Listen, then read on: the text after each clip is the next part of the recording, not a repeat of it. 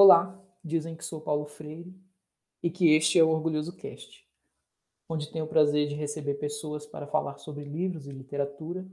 Hoje, recebendo minha amiga Aila Cedrais para falar sobre a obra A Caverna, de José Saramago.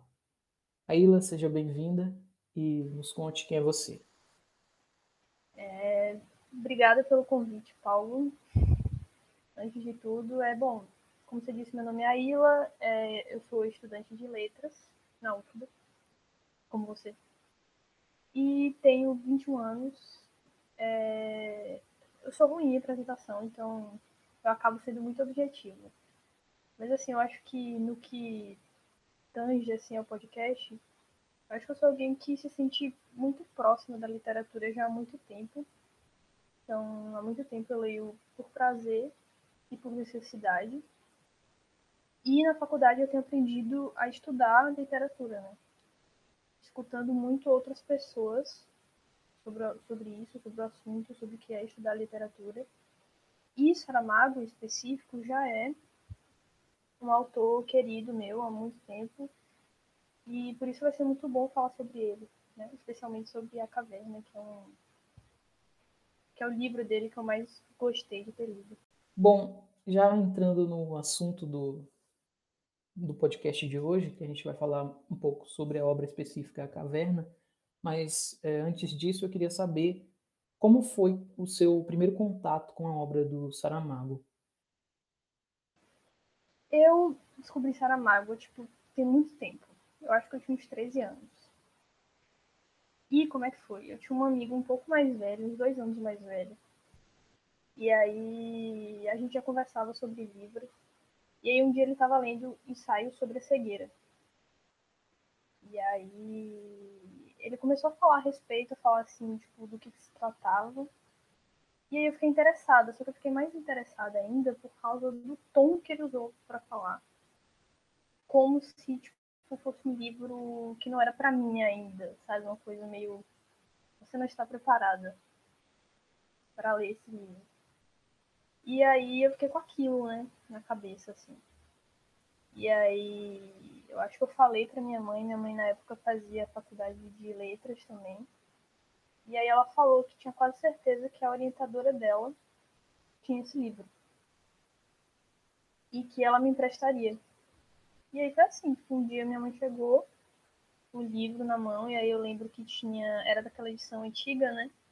Mas tinha tipo uma jacket, assim, que era de, um, de uma avenida numa cidade grande e pessoas vagando, assim. E aí eu lembro que eu peguei aquilo, assim, aquele objeto delicado, né? Porque jacket é sempre um negócio que você tem que ter cuidado, né? Pra manusear. E aí eu tirei, assim, deixei de lado a jacket e peguei o livro. Aí eu, aí eu lembro que eu acho que, tipo, Saramago, para uma primeira leitura, para qualquer pessoa, ou para a maioria das pessoas, o primeiro contato é meio estranho, não só pela narrativa dele, pelo jeito, pelo, pelo que ele escreve, mas pelo jeito que ele escreve, né? O uso que ele faz das pontuações é, e aquela página tomada de palavras também, eu acho que assusta um pouco. Mas assim, eu não lembro disso ter me incomodado. É, eu acho que foi mais um choque inicial mesmo. E aí eu lembro que a leitura em si foi intensa e desde então eu não reli, né? Tem bastante tempo, uns oito anos. Eu não reli, mas eu lembro assim muito nitidamente das cenas e eu lembro do, do final muito claramente. Então foi basicamente assim. E aí depois eu fui. Cada livro dele tem uma pequena história, assim, de como eu cheguei a cada livro dele. Mas o primeiro contato foi assim. Eu acho que é uma coisa bem comum, na verdade, as pessoas conhecerem Saramago pelo ensaio sobre cegueira, né? Que é um dos mais famosos, assim. E eu acho que o meu primeiro contato também foi um pouco assim, mas eu não cheguei a ler ainda o ensaio sobre cegueira. Eu conheci, é, fa ouvi falarem sobre Saramago em 2017. Você já viu o filme? Vi o filme, vi o filme, sim. É, mas não, não li ainda. Eu estou com essa pendência. Eu gostei do filme, eu imagino que eu vou gostar do livro também mas esse primeiro contato assim que eu tive foi de ver outra pessoa lendo, e foi em 2017. É, ao contrário de você que já lia na, na adolescência, assim, jovenzinha, eu comecei a ler, eu acho que depois dos 14, já com quase 15 anos, e eu lia mais fantasia e, e esses romances clichês, assim. Eu fui começar a ler uma literatura uh, mais cultuada e que tem crítica e tal. Mais recentemente, talvez de 2017 para cá, foi quando eu tive, eu vi uma pessoa lendo, curiosamente, no, no banquinho lá do de Esperabus UFBA. É, eu vi alguém lendo e já era naquela edição bonita, amarela, né? Uma edição chamativa. Era, era ensaio sobre a cegueira também, que você viu? Sim, ensaio sobre a cegueira. Mas eu ainda não conhecia. Aí eu fui ouvindo as pessoas falando e tal. Tinha amigos que já tinham lido e comentaram. Mas eu só fui ler de fato o meu primeiro Saramago no final do ano passado, 2020. De tanto ouvir falar, é, principalmente, do As Intermitências da Morte, que é, assim que eu ouvi uma pessoa lendo o primeiro parágrafo, eu fiquei é, fissurado atrás desse livro para comprar, mas assim que apareceu uma promoção, eu comprei o e-book e li. Assim, eu demorei um pouco para ler, foi estranho também. É, tive esse estranhamento dos parágrafos longos até, mas curiosamente eu acho que eu estranhei mais essa questão dos parágrafos longos no Gabriel Garcia Marques do que no, no Saramago. No Saramago acho que eu me senti mais à vontade. Não sei se é por afinidade da, da literatura mesmo dele que me interessa mais. Mas quando eu ouvi é, o primeiro parágrafo do Intermitências da Morte, que é no dia seguinte ninguém morreu, essa primeira frase do livro, isso eu acho que chama muita atenção. Eu gosto, sou uma pessoa que gosta dessas coisas de primeira frase, de, de primeiro parágrafo, é, e isso me cativou um pouco para eu ler. E é, depois de ter lido esse livro, agora eu vim ler o A Caverna, que foi por recomendação sua, de, de tanto me falar também, falar muito bem do, do livro foi um desses que eu acho que já me marcou muito e é um livro que eu vou levar para a vida toda, que eu quero reler. Já estou com vontade de reler. Ontem eu estava olhando as marcações e já dá vontade de reler de novo, porque é muito bom. É, mas passando então para uma para uma outra discussão agora mais específica então sobre essa obra, a Caverna, eu queria te pedir assim um resumo breve, não precisa ser tão breve, mas que seja breve, da obra A Caverna de Saramago. Tá, é difícil, né, resumir um livro tão cheio de ramificações e é porque tipo assim, se você olhar, é uma coisa que eu acho que você vai falar também, de como os personagens se sobrepõem ao enredo, né? E aí eu acho que é muito isso, porque você vai olhar, tipo, não é muita coisa que acontece. Mas enfim. É... A caverna é sobre uma, uma família de, de oleiros. E aí você tem um pai, uma filha, e aí eles trabalham nesse ofício. E havia uma mãe e há um é, genro, né? O marido da, da filha. E aí você tem aquele centro ali numa, numa. Eu já usei a palavra centro errado. Mas enfim, você tem ali aquele ambiente que eles vivem, que é numa província. Eu acho que pode se chamar assim, não sei se chama assim no livro, mas é como se fosse uma província, um povoado. E aí eles vivem ali trabalhando de fazer pratos e utensílios de cozinha, em maioria de barro. E aí eles fazem essa produção e vendem para um local que é como se fosse a cidade grande, que eles chamam de centro. E aí eles fornecem essa mercadoria. Mas aí chega um dia em que é, o centro já não aceita mais a produção da olaria porque os utensílios de barro ficaram obsoletos, né? Foram substituídos pelo plástico. E é aí que começa um momento de a, a primeira problemática do livro tá aí, né? Porque é a única coisa que aquele oleiro sabe fazer. E se não for aquilo, ele não tem como sobreviver, né? Então a única alternativa dele seria ir morar no centro, junto com a filha e o genro que trabalha lá, e que vai ser promovido a qualquer momento, e essa promoção vai fazer com que ele possa se mudar para o centro, né? E aí toda a família pode ir junto. Só que o oleiro ele se recusa muito a, a fazer essa mudança, porque é uma mudança muito drástica, né, de rotina, e aí ele resiste muito a isso. E aí ele tem que encontrar uma nova forma de sobreviver. Então, junto com a filha, ele tem uma ideia de fazer bonecos de barro. E aí eles começam esse, nosso, esse novo projeto juntos. Mas com esse resumo que, que você deu, é, eu acho que já deu para notar, sim, que, como você mesma falou, que o bom do, da obra são as personagens. Então eu queria ler aqui o, o primeiro parágrafo, porque já apresenta um pouco, pelo menos, as três personagens é, iniciais e centrais, que, que é o Cipriano, Marçal e a Marta. É, eu vou ler aqui o primeiro parágrafo, tá? Ele diz assim: O homem que conduz a caminhoneta chama-se Cipriano Algor.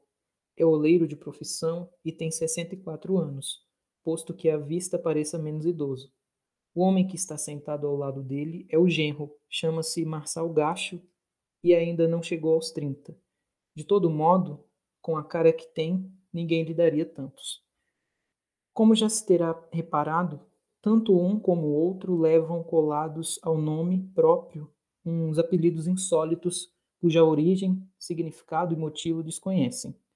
O mais provável será sentirem-se desgostosos se alguma vez vierem a saber que aquele algor significa frio intenso do corpo, prenunciador de febre, e que o gacho é nada mais nada menos que a parte do pescoço do boi em que, em que assenta a canga. O mais novo veste uniforme, mas não está armado. O mais velho traja um casaco civil e umas calças mais ou menos a condizer. Leva a camisa sobriamente fechada no colarinho, sem gravata. As mãos que manejam o volante são grandes e fortes, de camponês, e, não obstante, talvez por efeito do cotidiano contato com as maciezas da argila a que o ofício obriga, prometem sensibilidade. Na mão direita de Marçal Gacho não há nada de particular, mas as costas da mão esquerda apresentam uma cicatriz com aspecto de queimadura. Uma marca em diagonal que vai da base do polegar à base do dedo mínimo. A caminhoneta não merece esse nome, é apenas uma furgoneta de tamanho médio, de um modelo fora de moda e vai carregada de louça. Quando os dois homens saíram de casa, 20 quilômetros atrás, o céu ainda mal começara a clarear. Agora a manhã já pôs no mundo luz bastante para que se possa observar a cicatriz de Marçal Gacho e adivinhar a sensibilidade das mãos de Cipriano Algor. Vem viajando a velocidade reduzida por causa da fragilidade da carga e também pela irregularidade do pavimento da estrada.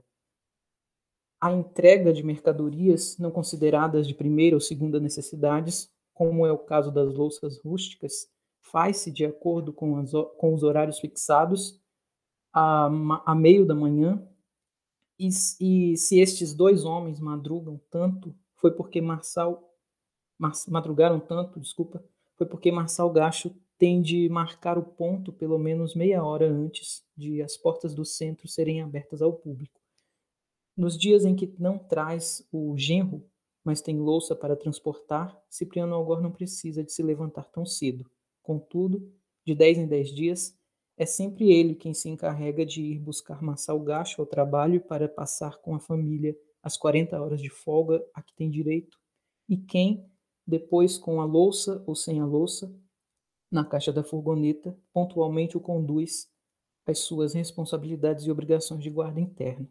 A filha de Cipriano Algor, que se chama Marta, de apelidos Isasca, por parte da mãe já falecida, e Algor, por parte do pai, só goza da presença do marido em casa e na cama seis noites e três dias em cada mês. Na noite antes desta ficou grávida, mas ainda não sabe. É um primeiro parágrafo longo, e como serão vários dos parágrafos deste livro, mas que já serve assim é, para nos apresentar brevemente quem são essas personagens. O Cipriano Algor, das mãos é, macias por mexer no barro, e o guarda Marçal Gacho, que tem uma cicatriz e que trabalha no centro, e brevemente também a esposa de Marçal e filha de Cipriano, é, Marta, que carrega por parte da mãe o nome Zasca, que uma mãe já morta, e por parte do pai o Algor. E, enfim, nisso aqui a gente já tem a notícia de que ela está grávida, mas que ainda não sabe. Isso vai ser um mote também para a história. Bom, o, o romance A Caverna, de Saramago, tem um, tem um enredo, é claro, mas este não é o forte, digamos assim, não é o, forte, é, o, o ponto principal dele, a meu ver. O autor se preocupa bastante em construir bem essas personagens, e isso foi o que me encantou na obra, pelo menos. E aí podemos citar, além do Cipriano, do Marçal e da Marta, a Isaura Estudiosa, que depois vamos descobrir que o apelido dela agora é Madruga, e, não menos importante, o Cão Achado. É, então a gente pode comentar agora um pouco mais sobre a história e sobre os personagens a partir do momento em que já elas já estão apresentadas, digamos assim. Você, por exemplo, eu acho que você tem um personagem favorito, mas eu queria que você falasse também, comentasse da, das características das outras personagens e de como essas características vão influenciando um pouco também no, no encaminhamento da narrativa. Você foi lendo aí, aí eu lembrei da primeira vez que eu li esse parágrafo. Foi quando eu peguei o livro na biblioteca da faculdade e aí já perto da hora de ir embora. E aí eu fiquei lendo esperando o ônibus. E aí eu tenho uma noção agora de como esse primeiro parágrafo é o mais prático de todos os parágrafos, talvez porque ele, ele faz muita pouca caracterização, assim. Ele explica os, os sobrenomes, fala das mãos, que eu acho que é muito significativo já essa diferença do Massal ter a cicatriz e do, do, das mãos do Cipriano ser, serem macias. Eu acho que isso já faz uma diferenciação muito importante que a gente vai descobrindo ao longo da história. Mas é muito prático, porque, tipo, eles ali na estrada e aí chegando na, no centro, e aí ele esperando a vez. Aí, ah, é, nos dias que ele não traz o Massal, ele pode acordar mais tarde. Esse tipo de coisa, sabe? E aí eu lembro que a primeira vez que eu li, eu fiquei meio assim, tipo. Eu acho que eu não vou gostar desse livro. Eu acho que eu fiquei com essa sensação. E aí a primeira ponto de atenção é Marta está grávida, mas ainda não sabe. E aí quando chega nisso, é o que jeito estranho de falar de uma gravidez, sabe? Isso, que jeito incomum. E aí eu acho que foi a primeira coisa que me interessou. E aí, enquanto eu tava preparando, lembrando do, do livro para ver o que, que, eu ia falar aqui hoje, é, eu fui vendo trechos de cada personagem que pudessem meio que caracterizar eles, né? E aí eu achei esse trecho que Cipriano fala para Marta. A diferença está em que o teu Marçal, como o conhecemos agora, é todo ele guarda, guarda dos pés à cabeça, e suspeito de que é guarda até no coração. E aí isso é muito forte. E aí eu lembro de outro trecho que é o Marçal que fala dessa vez, que é quando ele chega na olaria e aí ele vê achado pela primeira vez. E aí. É, achado estranha ele com o uniforme, né? E aí ele fala assim, cheio de rancor na voz: A mim não me conhecem nem os cães. Isso é muito. É muito pesado. E aí eu acho que Saramago tem um jeito muito certeiro de escolher as palavras para caracterizar os personagens ele, e aí eles ficam muito marcados. E aí, quando você fala de personagem preferido, eu acho que eu fico em dúvida entre Cipriano e Achado, eu acho. Porque o jeito que ele descreve o cachorro, para mim, eu acho que eu nunca encontrei um cachorro. Inclusive, eu tô lendo um livro agora sobre um. que tem um cachorro, uma cachorra como protagonista, né? Pode-se dizer assim. Mas o jeito que Saramago descreve como um cachorro existe no nosso mundo e as relações entre um humano e um cachorro, eu acho que são muito. Acho que bonita é uma palavra muito. Uma palavra muito simples, não sei, para descrever. E você falando sobre essa primeira aparição assim do, da relação entre Marçal e Achado, é, me lembrou também uma passagem que o, o Marçal já havia contado que no, no centro eles não aceitam cães, né? E aí eu não vou lembrar bem como pra, aqui para citar na, nas linhas exatas, mas o, o Cipriano diz algo equivalente a, a que não é o, o cachorro quem perde com isso, né? Na verdade, é o, é o centro quem perde por não ter lá cães. Até os. Eles são tão ruins que nem os cães os querem, algo desse tipo, assim. Eu acho muito. É muito perspicaz como ele consegue. Como Saramago consegue colocar essas palavras é, no, nos personagens.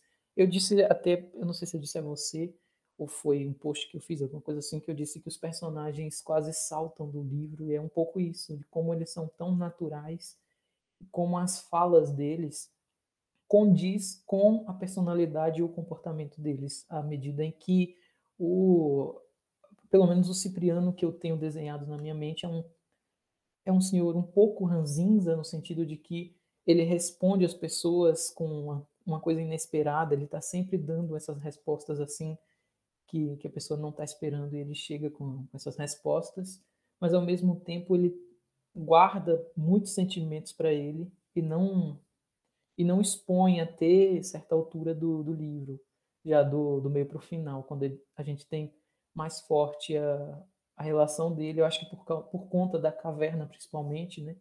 Quando ele diz éramos nós e que ele sente aquela revolta nele, que ele quer sair do centro, enfim, mas eu estou adiantando um pouco aqui, a gente pode ir discutindo essa saída deles, essa até chegar no centro para depois ver esse retorno também. Ele consegue ser muito prático, né? Às vezes, ele é tão que é tipo uma linha tênue entre a sinceridade dele e a, gro a grosseria, assim. Porque tipo, tem uma frase dele que eu anotei que é o mal não é uma ter, não, o mal não é ter uma ilusão. O mal é iludir-se. E aí, o tempo todo ele quer. Ele tem uma resignação muito forte. Por, mais que ele não queira ir pro centro, eu acho que no fundo ele já estava meio que tentando se convencer de que era esse o destino dele.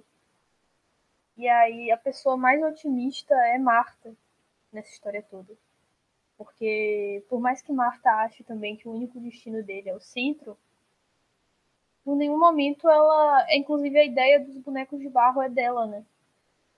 Então ela eu acho que é a força motora para as coisas continuarem acontecendo. E eu acho incrível como ela conhece o pai dela. Em tudo que ele diz e ele quer dizer outra coisa, quando ele tá, porque ele tem uma insegurança também muito forte às vezes. Acho que principalmente no que toca a velhice dele, ele é meio inseguro. E aí, mesmo quando ele demonstra isso, Marta consegue ver através das palavras dele. Eu acho isso muito legal. Tem uma coisa muito bonita da relação deles dois, assim, que me marcou muito, são os pedidos de desculpa.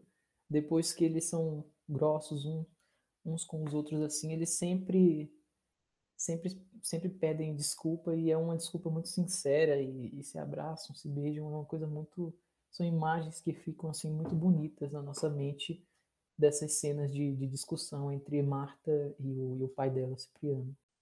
Bom, mas aqui além desses dessas relações a gente pode comentar um pouco dessas motivações também, né? Primeiro porque fica uma situação assim estranha do o Marçal vai receber, é prometido a ele essa, essa ascensão na carreira dele, e isso meio que obriga a que ele vá morar no centro. E estando Marta grávida, ela vai também com ele, com seu marido, o Marçal, e o pai não pode ficar sozinho, porque, é, como você disse já no resumo, assim, a, os plásticos vêm tomando lugar do, da louça e o, o Cipriano não tem muito o que fazer. Então, como é que ele vai sobreviver sozinho ali com a olaria fechada e sem ter para quem vender? Mesmo ele rodando ali pela região, ele não encontra pessoas que tenham interesse é, no, no material dele. Então ele é um pouco obrigado também a ir com a filha e com o genro quando eles vão para o centro. Só que no meio disso tudo é, vão aparecendo coisas naturalmente assim, só que marcam muito, como o próprio cão perdido, que depois vira achado, né? que se não me engano é a Marta também que dá o nome, e a, a Isaura, que é uma personagem muito, uh, muito forte assim também, e que aparece no momento providencial assim na, na obra como primeiro alguém ali para para ficar com o cachorro, mas que depois é para onde o, o Cipriano vai voltar é, para viver esse amor, esse grande amor. E tem uma cena muito bonita que é quando eles se encontram assim, os dois, né? O, o Cipriano está passando pelo cemitério onde a esposa dele está enterrada e ele encontra com a Isaura, que também é viúva, um pouco mais jovem, mas também é viúva. E aí eles têm aquela conversa onde ela lhe conta do cântaro dela que quebrou a asa e ele promete um, um cântaro novo para ela. E depois, quando ele retorna e dá o cântaro para ela, ela abraça, como se estivesse abraçando ele mesmo. Ela coloca o cântaro junto ao, ao peito. E como Saramago desenha essa, essa imagem por meio das palavras é uma coisa muito bonita e que vai marcando muito a gente à medida que vamos lendo essa obra. Né? E são coisas, são detalhes, né, que se não tivessem escrito, só vistos, talvez passassem despercebidos. Eu acho que se a falência da olaria é um motivo para ele ir embora, eu acho que a chegada de Achado e de Isaura são motivos para ele ficar. Só que são coisas tão sutis que demora para ele entender que isso é o suficiente, né? porque a, a independência dele de se manter, que era uma coisa com a qual ele já estava acostumado, ser capaz de produzir a própria sobrevivência, a própria independência, é, era muito importante para ele, né? Então aquelas outras coisas, por mais por mais significativas que fossem, não pareciam o suficiente. Então, deixar Achado para trás, deixar Isaura para trás, sem de fato começar nada com ela. É, e ir para o centro parecia o certo na cabeça dele. Então ele demora muito. Isso. Ele tem que remoer muito ainda essa, essa, essa situação para ele conseguir entender. E essa cena do cântaro é, muito bonita mesmo, esse, esse abraço dela no cântaro, do, no cântaro. Eu acho que, eu não sei dizer, as cenas com Isaura são assim. Muito. Saramago, assim, é, fico sem palavras. Tem outra muito bonita também, que é, é quando finalmente eles assumem, assim, né, os dois. Quando ele já tá. O Cipriano tá indo embora para o centro, e aí ele para para deixar o achado com, com a Isaura e aí eles ficam ali conversando e, enfim, ela tenta até argumentar para ele que ela arrumou trabalho, que ele poderia ficar ali, mas aquela situação para ele é ruim. Ele diz: Olha, eu não posso ficar aqui sendo sustentado por você, eu que tenho que te dar o sustento. E esse orgulho que ele não, não quer largar a mão é muito do personagem, é uma coisa, uma característica muito forte dele. Por mais que ele tenha, deix, tenha deixado um pouco seu orgulho de lado para ir para o centro, ele ainda mantém a ponto de, de abdicar inicialmente desse amor com, com Isaura para poder ir com, com a filha e com o genro para o centro, né? E aquela cena em que eles dois estão juntos ali na, na sala é muito forte, né? E, e, depois disso também a saída dele e o cão achado fica para trás sem entender, né? Por que, que ele foi deixado ali.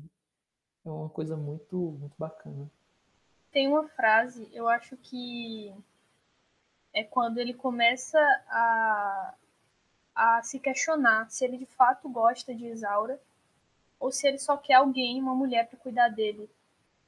Não sei se você lembra dessa parte. Não sei se é na parte que ele chora também. Tem algumas partes que, em que Cipriano chora, em que você quer chorar também. E aí ele escreve: é, aquilo que mais custa a um homem é reconhecer as suas debilidades e confessá-las. Então, eu acho que isso resume muito a, a situação do Cipriano. E aí, mais, mais tarde, né, no enredo, tem. Acho que ele já no centro é, tem assim também. É, essa parte eu não anotei, tô tentando lembrar. Mas era. Não há nada mais triste, mais miseravelmente triste do que um velho a chorar. Nossa, essa imagem é muito nítida na minha cabeça. E a gente falou um pouco já sobre o centro, assim, você quer tentar é, descrever o que, que é o centro?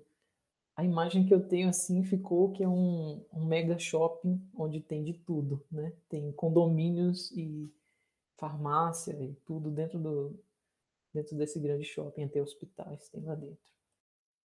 É, eu acho que é tudo que a gente conhece aqui na nos nossos tempos tudo que tem que simboliza civilização, entre aspas, aí, é, consumo e tecnologia, eu acho que é tudo condensado num só lugar. É, a nossa visão que a gente tem de futuro, né, de tudo automatizado, de tudo pronto para te servir, né, para o mínimo de esforço que você tem que fazer para chegar nas coisas e as coisas chegarem até você eu acho que o centro é um grande símbolo de tudo isso. E aí, é, a própria descrição das, dos muros do centro e as janelas que não podem se abrir para manter o ar climatizado. É, a própria caverna, né, que a gente vai descobrir depois, e aquela coisa meio obscura e perigosa que todo mundo fica assustado, com medo e a existência daquilo ali embaixo de toda aquela civilização, de toda aquela sociedade perfeita ali. É... Eu acho que é uma descrição muito de como é um ambiente nocivo, né? Que é uma coisa que Cipriano ele se dá conta desde o começo. E aí eu acho curioso quando ele chega lá, ele encontra formas de se divertir o Cipriano ele é muito explorador, né? E aí ele começa a explorar o centro. E aí ele chega num lugar que, que é tipo um parque de diversões. E aí eles inventaram um negócio que simula chuva, e simula neve, simula luz do sol, a tempestade, e as pessoas vão usufruir de fenômenos da natureza como se fosse um negócio de outro mundo. E aí você vai lá para experimentar com uma coisa. É, não sei, nem explicar. Mas é, é, é bizarro. É, tipo, não chega nem a ser um, uma descrição fantástica do centro, é mais uma descrição bizarra, assim, para mim. Desde, desde o começo. Eu acho que o centro é isso. Não sei se deu bem pra entender. Sabe a imagem que me fica disso aí, dessa, desse ambiente fechado, hermético do, do centro? É um pouco eh, da caverna também ser o centro como um todo. Ali tudo é tão artificial que até a natureza, uma coisa que você teria que sair do centro para ter contato, até isso eles conseguem tornar artificial, para que você não precise de modo algum sair daquela caverna, sair daquele centro. E é, é curioso como o nosso personagem Cipriano ele vai passando por ali, ele vai ouvindo conversas das pessoas, ele, é, enfim, é uma pessoa curiosa. E também não tem muito o que fazer, então sobra a ele fazer isso, passear por ali para ver o que que, que que tem de bom. E, enfim, fica, fica isso mesmo. Né? E isso é visto com maus olhos, né? Essa postura dele de ir explorar e querer saber como funciona. Isso é visto de mal, com maus olhos. Tanto que antes dele ir para o centro, ele não podia ser visto andando ali sem uma sacola na mão, né? Porque aí significava que ele não estava comprando. E se ele não estava comprando, ele estava fazendo o quê? Porque era a única coisa que interessa ao centro, né? Que você esteja consumindo. Você descubra coisas que não deve e não interessa a eles.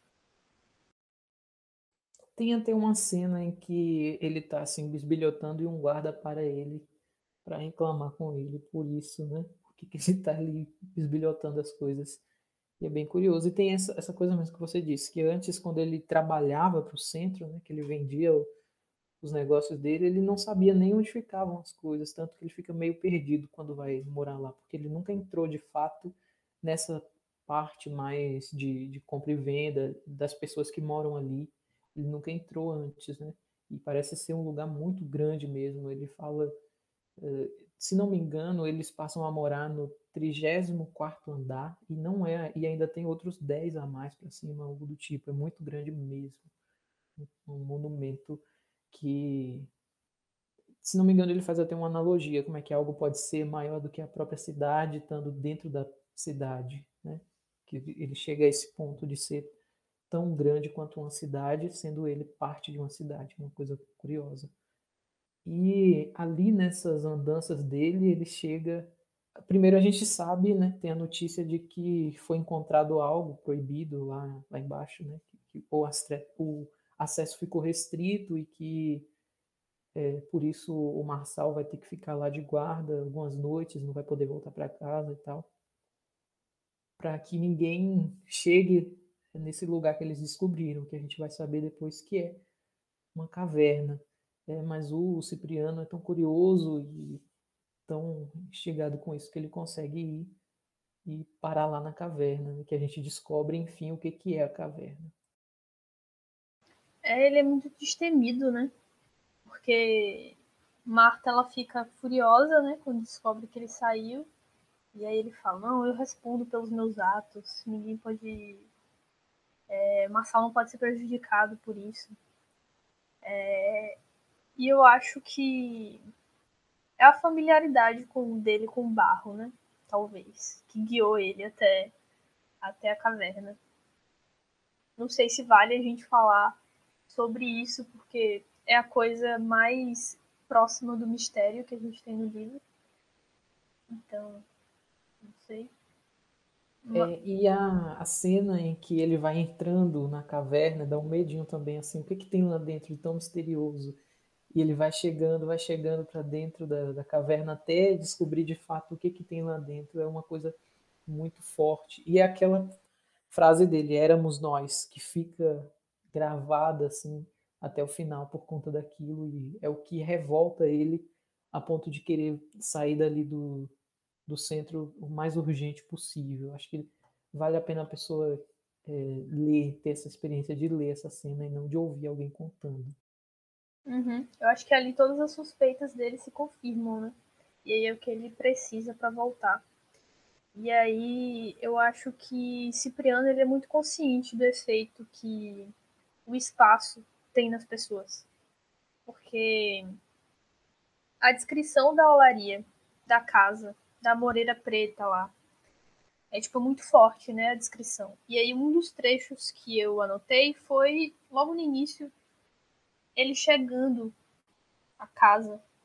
E aí a luz da varanda se acende e e é como se a casa dissesse: "Estou à tua espera". E aí eu acho isso tão incrível, porque é o lugar dele, sabe? É o espaço dele. É como se ele fosse feito daquelas paredes também. E aí no centro tem um trecho que é quando ele já vai pro centro e aí ele se muda pro apartamento minúsculo, né? É, e aí tem uma descrição assim: aquele apartamento tem o dom maligno de fazer calar as pessoas, porque ele vai ficando cada vez pior, né? com a convivência dele lá.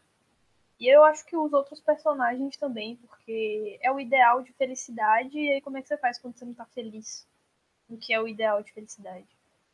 E aí tem outra parte que fala quando uma pessoa suspira naquele apartamento, a outra ali no quarto ao lado escuta o suspiro. Então nem isso você tem. E lá na, na casa, na olaria, quando um tava mal, podia se isolar, sabe? Ele ia pro banquinho dele lá, sentava e ficava naquele momento ali de individualidade dele que aquele espaço permitia, né? Aquele banco que é, um, é significativo para achado também, que tem outros trechos assim.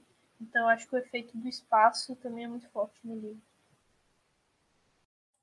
O próprio forno também é um, em alguma medida, é um personagem do, da, da narrativa, porque é algo que já está na vida dele há várias gerações. Foi do avô dele, depois do pai dele, e passou para ele. Ele já é um senhor e, enfim, também ensinou aquela arte para a filha dele. É algo que está ali há várias gerações e que está ficando para trás a partir dessa, dessa nova vida, dessa, enfim, talvez o capitalismo desenfreado que está com o plástico jogando todas as tradições é, do barro, enfim, da, da olaria para trás. É uma coisa que, que dói um pouco pensar também, de como aquele forno, aquele elemento que, que esteve há tantas gerações e que fez, é, fez parte de um saber, de um conhecimento né, que foi passado ao longo dessas gerações, está ficando esquecido a partir dali. Eu acho que essa coisa do, da herança ancestral né,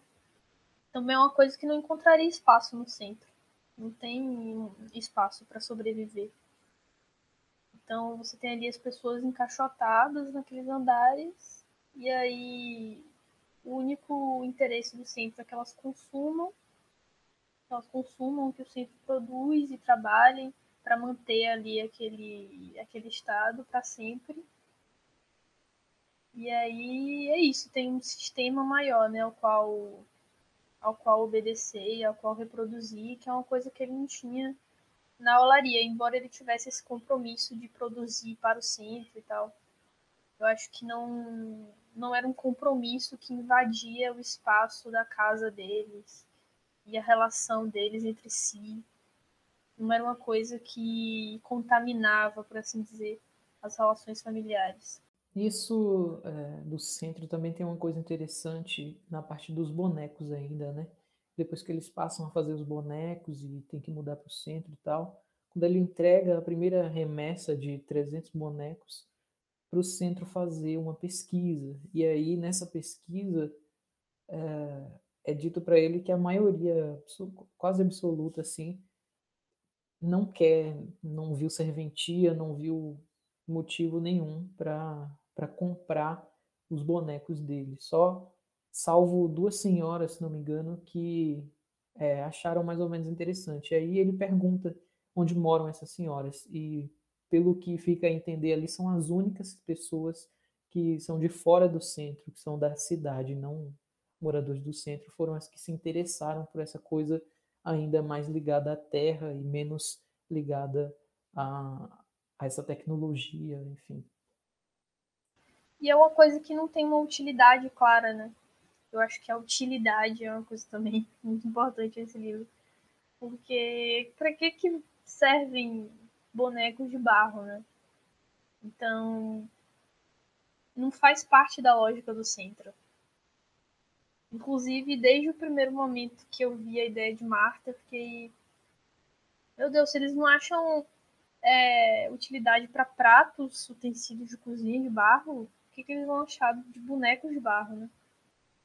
Que nenhuma criança, eu acho, consideraria um brinquedo divertido. Enfim. É até um pouco é, satírico é, quando estão falando dos bonecos assim, dando os resultados, porque dizem bons clientes comprariam se fossem um pouco, um pouco maiores, outros já disseram que comprariam se, for, se fossem menores, né? Fica aquela dualidade, assim, sem saber para onde ir, de qualquer jeito, as pessoas não se interessam, não vê. A primeira coisa que eu fiquei assim, bom, esses bonecos são é, mais para apreciação, não, não vão encontrar uma serventia para aquilo. Então, eu já imaginei também que não daria certo. E ainda uns bonecos bem diferentes, digamos assim, alguns deles, né? como o assírio de, de Barbas. O que, que é um assírio de Barbas? Por que, que as pessoas dali se, se interessariam por uma imagem desse, dessas, né? E pensando assim, me colocando no, no lugar deles, né? E, e mesmo depois disso, então, dessa, dessa revolta e a gente pode comentar então um pouquinho sobre isso, né? Sobre a revolta que, que aparece nele naquela quando ele conhece a caverna e decide eh, seguir, enfim, voltar para sua casa e arriscar tudo, né? Um pouco disso que ficou para trás, de, do, tanto o cão achado, que é um amigo muito próximo do Cipriano, e da, e da Isaura, que é um possível amor para ele, que ele deixou para trás, assim, ele resolve voltar. Se quiser comentar alguma coisa sobre isso. Eu amo como o Saramago coloca tudo no lugar, assim. Eu, eu, eu já estou acostumada a fazer leituras em que não leituras decepcionantes, mas leituras em que você se decepciona. É... Não sei se deu para entender a diferença, mas quando as coisas não têm oportunidade de voltar para o seu lugar, sabe? É como se ele pudesse voltar no tempo, entre aspas. Tipo, é como se ele nunca tivesse ido pro centro, sabe? Quando ele volta. E eu amo como o Saramago deixa essa oportunidade muito clara, porque Nessa volta ele escreve: Suspenda-se agora tudo, por favor. Que ninguém fale, que ninguém se mexa, que ninguém se intrometa. Esta é a cena comovedora por excelência. Então ele próprio escreve muitas vezes isso, sabe? É como se ele falasse com a gente que tá lendo, né? Então, esta é a cena comovedora por excelência. É como se ele falasse: se você não tá prestando 100% de atenção, agora preste. Porque essa cena aqui vai ser muito significativa. E aí eu acho que isso é uma forma da gente se, se conectar ainda mais com esse regresso de Cipriano. E eu acho que a caverna em si, eu acho que o encontro de Cipriano com a caverna e o que está na caverna é como se dissesse, como se ele entendesse que ele estava no lugar errado. Ele finalmente entendesse que a Constituição, o sistema que ele, no qual ele estava inserido, ele não precisava estar ali, sabe? Não era uma obrigação dele estar ali. Ele poderia sim fazer outra escolha. E aí eu acho que o encontro dele com a caverna deixa isso ainda mais claro. E aí eu acho que é a importância dessa cena, é um ponto de ruptura, né?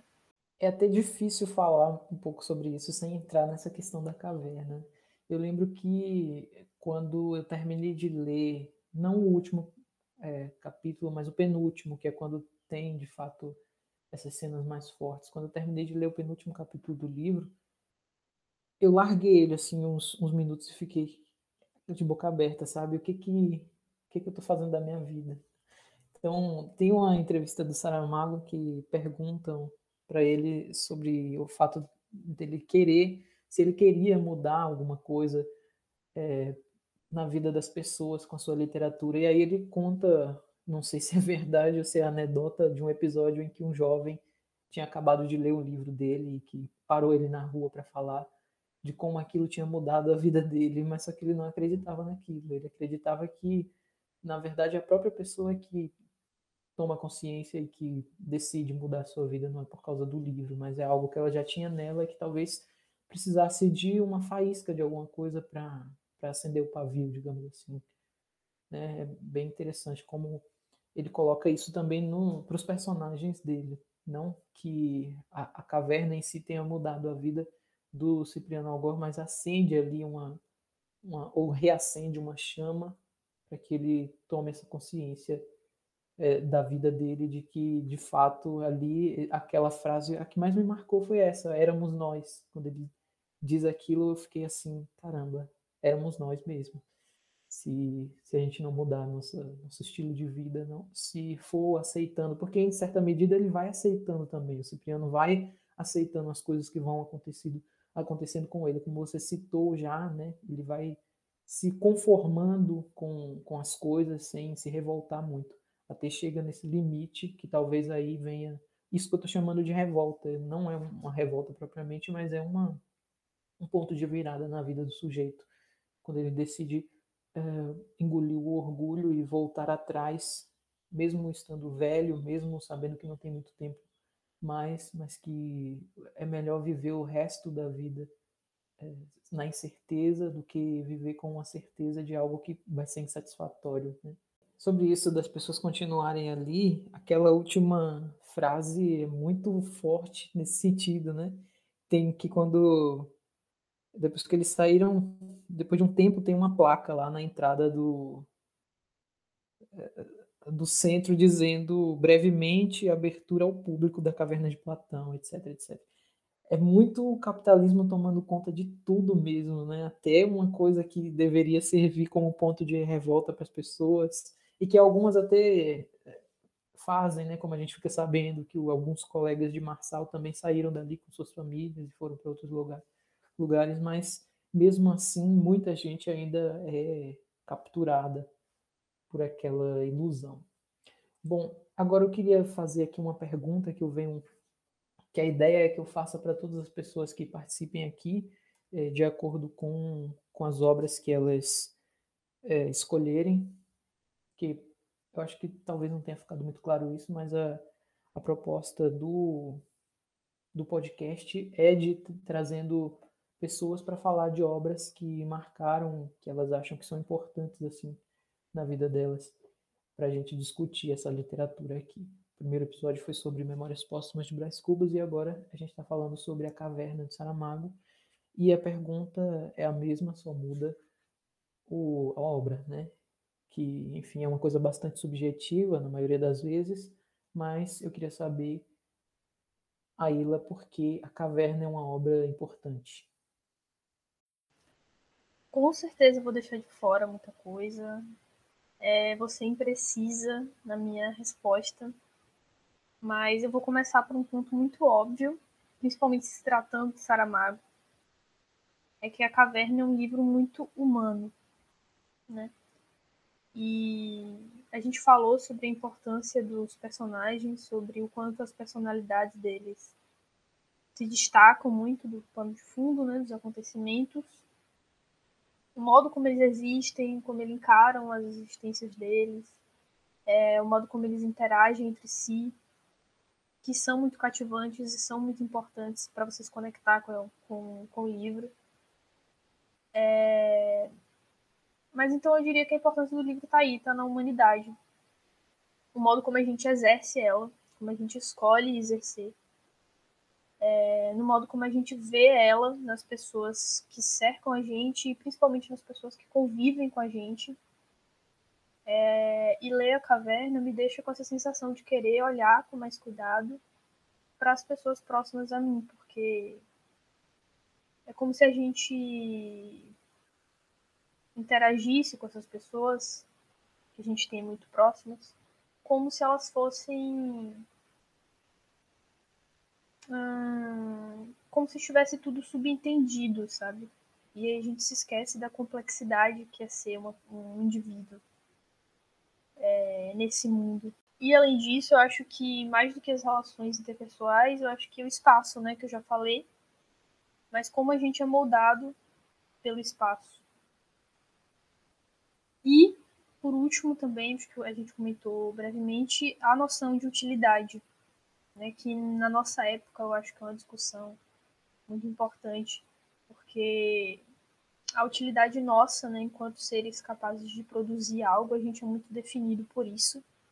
Eu acho que desde criança, né, a gente, a gente é perguntado, assim, perguntam pra gente o que, é que a gente vai ser, e aí a gente responde uma profissão, na maioria esmagadora das vezes, porque é a forma com que a gente vai produzir para o mundo a gente vai entregar alguma coisa que o mundo vai utilizar. Então, isso determina muito é, a nossa posição no mundo, nosso poder de fala, nosso poder de decisão, baseado nessa função, nessa capacidade de produzir. E aí, quando o Cipriano ele entende que o que ele sabe, o que ele pode fazer, não é mais válido, não é mais útil naquele contexto, é como se ele se anulasse por inteiro, sabe? Como se aquela coisa definisse a existência dele. E a partir daí ele se torna alguém passivo, né, que tem que se deixar levar por pessoas que, por sua vez, sim, são capazes de produzir, enquanto ele não. Né, isso também é muito marcado pela idade dele, pela velhice. Então, eu acho que é isso. São esses pontos assim de importância que eu consigo visualizar. Certo, concordo com você. Eu acho que essa questão da humanidade é uma das principais mesmo. É, eu acredito, acho que você pensa assim também, que nunca a gente vai conseguir dar conta de uma obra, nem essa a intenção. A intenção é que a gente consiga conversar né, sobre alguns pontos e relacionar com, com as nossas vidas e como que a arte, de maneira em geral, ela impacta a nossa visão de mundo. E aqui eu separei um trecho que eu acho que representa muito isso, que é o da página 64, que diz assim: Muito obrigada mas realmente não devia estar a incomodar-se. Depois do que conversamos lá no cemitério, pensei que não há grande diferença entre as coisas e as pessoas. Têm sua vida, duram um tempo e em pouco acabam, como tudo no mundo. Ainda assim, se um cântaro pode substituir outro cântaro, sem termos de pensar no caso mais do que para deitar fora os cacos do velho e encher de água o novo, o mesmo não acontece com as pessoas é como se do, no nascimento de cada uma se partisse o molde de que saiu, por isso é que as pessoas não se repetem. Esse é o trecho que está na página 64, que é uma, um diálogo entre a Isaura e o Cipriano. Ela começa a esboçar é, sobre esse fato da, de não haver grande diferença entre as coisas e as pessoas, e ele responde, ele retruca com, com isso que eu acho que é muito forte, essa imagem do molde, né? De que no nascimento de cada pessoa o molde se parte, por isso que elas não se repetem. Por mais parecidas que duas pessoas possam ser, é, ainda há características de, na humanidade, talvez de cada uma delas, na, na visão de cada uma delas, que não vai permitir com que elas se, se repitam. Eu acho que isso, para mim, resume um pouco do que essa obra representa, do que me marcou muito que até então é uma das obras mais impactantes assim na minha vida de, leitor, que não é muito longa, na verdade, mas que, enfim, começa a se esboçar aí para uma literatura muito forte. E é, já nos encaminhamos, nos encaminhando para o final, eu queria perguntar a você, Aila, se você tem algumas indicações aqui para a gente. E é legal como ele também, quando ele toma essa decisão, como ele não joga isso pra Marta e pra Massal. Ele fala, vocês eu não sei, mas eu tô fora daqui. Eu vou mandar. Então, eu acho que isso explicita como é também uma coisa muito pessoal. Então, se for uma necessidade que tem dentro de você, e aí quando você finalmente se encontrar com aquilo que faltava, né? Aquela chama vai se acender como se acendeu nele e aí não é ele que pode fazer com que isso aconteça também nas outras pessoas, né? Tanto Marta e Marçal e também com todas as outras pessoas ali que, vive, que viviam no centro, né? Que provavelmente continuaram a viver. Então ele por si só é aquilo, ele tem domínio sobre o que ele pode fazer. É, minha primeira indicação é de um livro que eu não li. então, mas eu vou indicar um trecho desse livro que é o ano de 1993, de Saramago também. E aí eu conheci esse trecho aleatoriamente, não lembro. Eu acho que eu vi a Marília Gabriela recitando ele, lendo ele em algum vídeo. E aí eu procurei o texto dele na internet, e foi muito difícil de achar. E aí eu lembro que eu anos depois eu quis ler de novo e aí foi muito difícil de achar também. E aí eu dei print para não ter mais que passar por isso. E aí eu vou ler agora a partir do meu print, tá? Eu não sei também onde foi que eu achei, em algum lugar aí dessa internet. Mas eu vou ler. A cidade que os homens deixaram de habitar está agora sitiada por eles. Não deve passar em claro o exagero que há na palavra sitiar. Como exagero, haveria a palavra cercada, ou outra qualquer sinônima sem querer levantar a debatida questão da sinonímia perfeita. Os homens estão apenas em redor da cidade, tão incapazes de entrarem nela como de se afastarem para longe definitivamente. São como borboletas da noite, atraídas não pelas luzes da cidade, que já se apagaram há muito, mas pelo perfil desarticulado dos telhados e também pela rede impalpável das antenas de televisão. De dia, uma enorme ausência guarda as portas da cidade, e as ruas têm aquele excesso de silêncio que há no que foi habitado e agora não. Na cidade apenas vivem os lobos. Deste modo, se tendo invertido a ordem natural das coisas, estão os homens fora e os lobos dentro. Nada acontece antes da noite. Então, saem os lobos a caçar os homens e sempre apanham algum, o qual entra enfim na cidade, deixando por onde passa um regueiro de sangue. Ali, onde em tempos mais felizes combinara com parentes e amigos, almoços, intrigas e calúnias caçadas aos lobos. E aí eu tenho uma segunda indicação, faço agora. é, é de um conto de Caio Fernando Abreu, que chama Aqueles Dois. E aí eu não vou fazer nenhuma, nenhum resumo do conto, assim, porque eu escolhi um trecho, um parágrafo, que eu acho que talvez expresse bem do que, que se trata o conto. Afastaram-se então. Raul disse qualquer coisa como eu não tenho mais ninguém no mundo. E Saul outra coisa qualquer como você tem a minha agora e para sempre. Usavam palavras grandes, ninguém, mundo, sempre. E apertavam-se as duas mãos, ao mesmo tempo, olhando-se nos olhos injetados de fumo e álcool. Embora fosse sexta e não precisasse ir à repartição na manhã seguinte, Saul despediu-se. Caminhou durante horas pelas ruas desertas, cheias apenas de gatos e putas. Em casa, sem saber porquê, começou a chorar, sentindo-se só e pobre e feio, e infeliz e confuso e abandonado e bêbado e triste, triste, triste. Pensou em ligar para Raul, mas não tinha fichas e era muito tarde. Ótimas, ótimas indicações. É, tem uma frase que é atribuída a Humberto Eco, se não me engano. Você falou essa coisa do livro não lido e ele disse que perguntaram para ele se ele já tinha tudo lido todos os livros da estante dele e ele disse que os mais importantes eram de fato aqueles que ele ainda não havia lido. Me lembrei disso quando você falou do livro de Saramago.